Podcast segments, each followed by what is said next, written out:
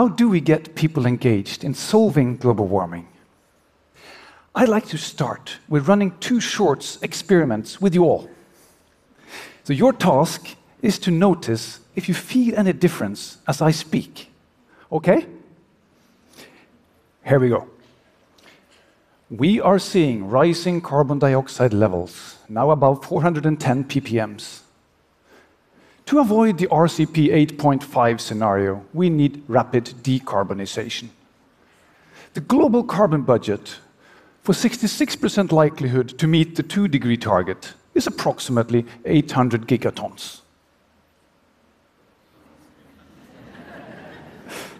Okay, now let me try something else. We are, eh, we are heading for an uninhabitable Earth.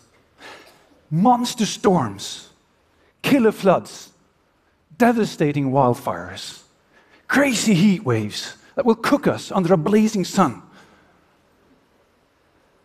2017 is already so unexpectedly warm. It's freaking out climate scientists. We have a three year window to cut emissions. Three years. If not, we'll soon live in a boiling earth, a hellhole. Okay. So, now your task. How did these ways of speaking make you feel? The first, detached maybe, or just confused? What's this guy talking about? The other, fearful, or just numb? So, again, the question asked how do we get people engaged in solving global warming? And why don't these two ways of communicating work? You see, the biggest obstacle to dealing with climate disruptions lies between your ears. Building on a rapidly growing body of psychology and social science, I spent years looking into the five inner defenses that stop people from engaging.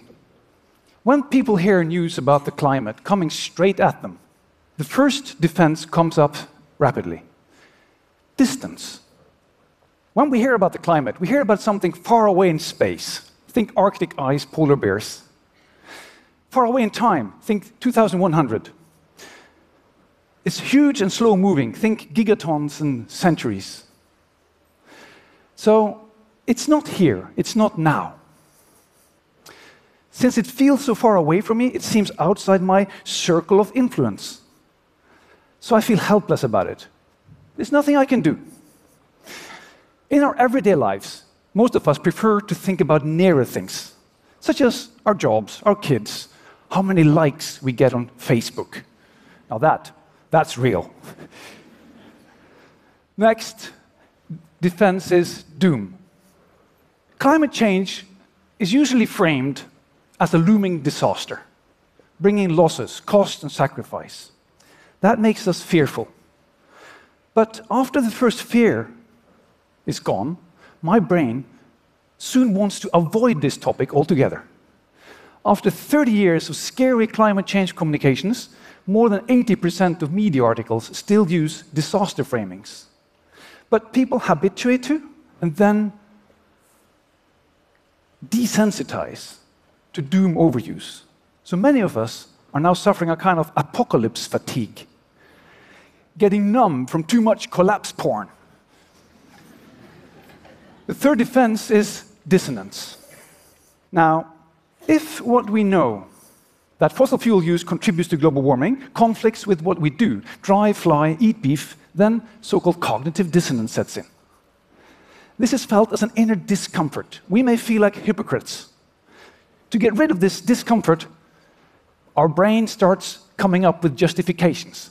So I can say, for instance, my neighbor, he has a much bigger car than I do. Or, changing my diet doesn't amount to anything if I am the only one to do it. Or, I could even want to doubt climate science itself. I could say, you know, climate is always changing. So these justifications make us all feel better, but at the expense of dismissing what we know. Thus, behavior drives attitudes.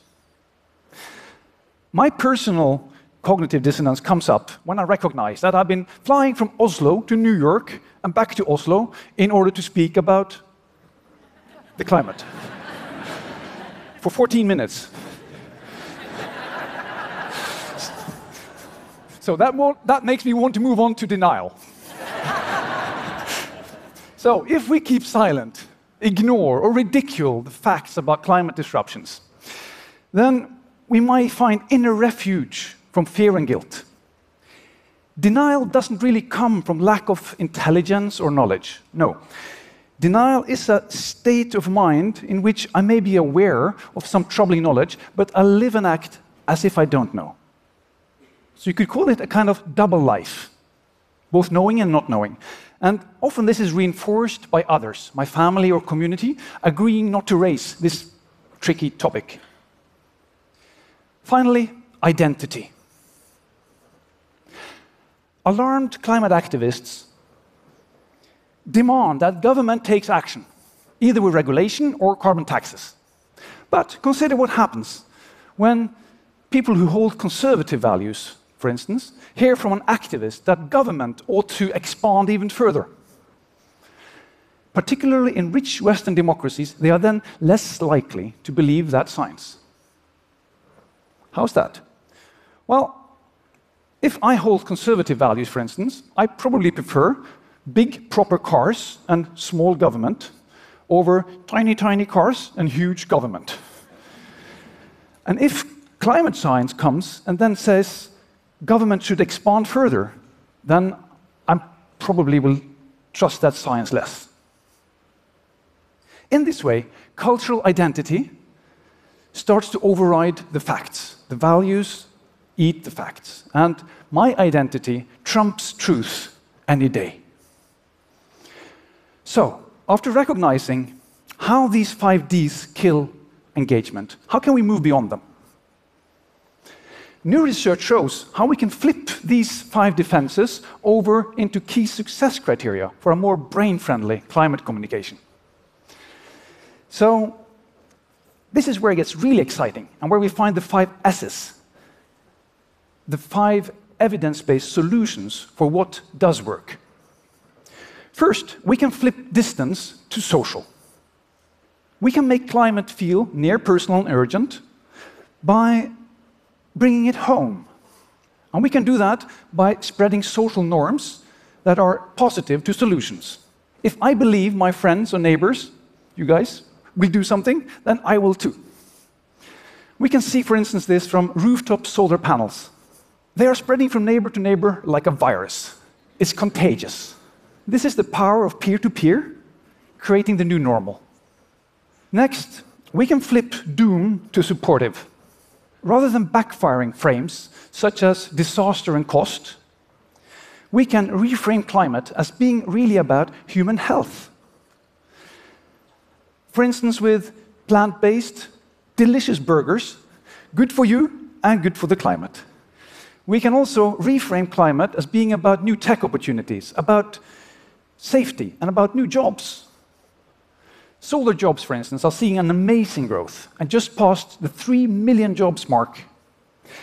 Psychology says in order to create engagement, we should present, on balance, three positive or supportive framings for each climate threat we mention. Then we can flip dissonance to simpler actions. This is often called nudging. The idea is by better choice architecture, we can make the climate friendly behaviors default and convenient. Let me illustrate this. Take food waste. Food waste at buffets goes way down if the plate or the box size is reduced a little. Because on the smaller plate, it looks full, but in the big box, it looks half empty so we put more in. So smaller plates make a big difference for food waste. And there are hundreds of smart nudges like this. The point is, dissonance goes down as more behaviors are nudged. Then we can flip denial by tailoring signals that visualize our progress. We can provide motivating feedback on how well we're doing with our problem solving. Say you improved your transport footprint or cut energy waste in your buildings. Then one app that can share this well is called Ducky. The idea is you log your actions there, and then you can see how well your team or company is doing. So you get real time signals. Finally, identity.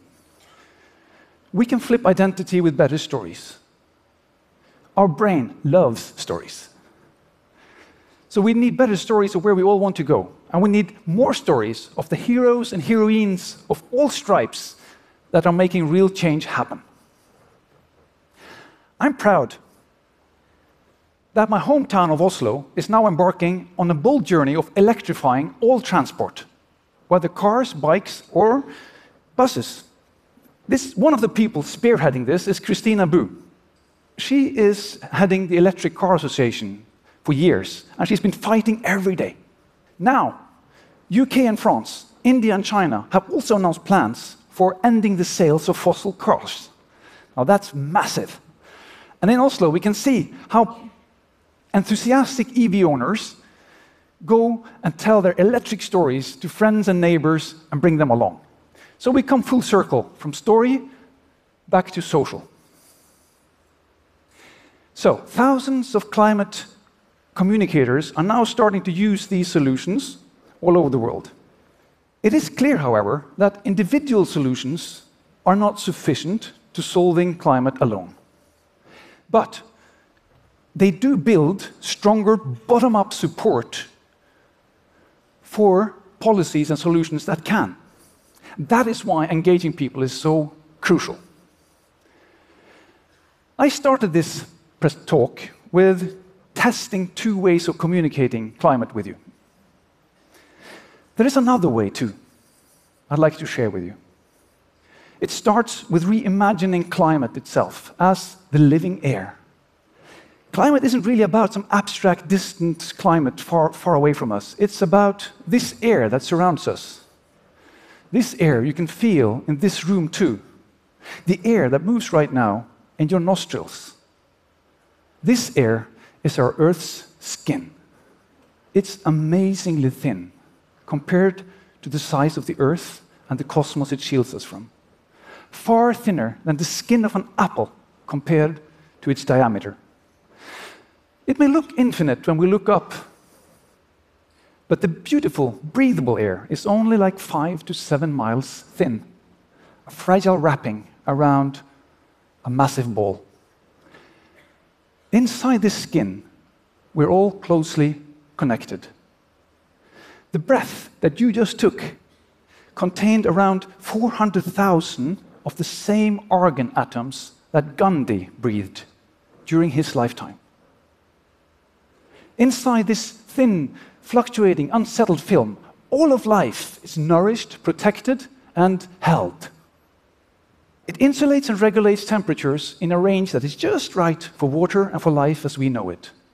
And mediating between the blue ocean and black eternity, the clouds carry all the billions of tons of water needed for the soils. The air fills the rivers, stirs the waters, waters the forests.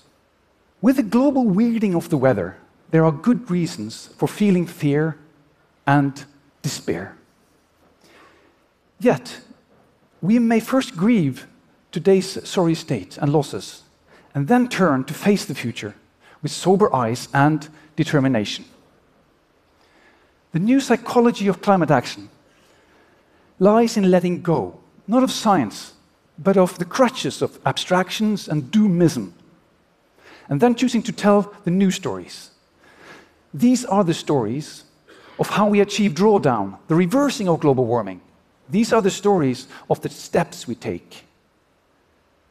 As peoples, cities, companies, and public bodies in caring for the air in spite of strong headwinds. These are the stories of the steps we take because they ground us in what we are as humans earthlings inside this living air. Thank you.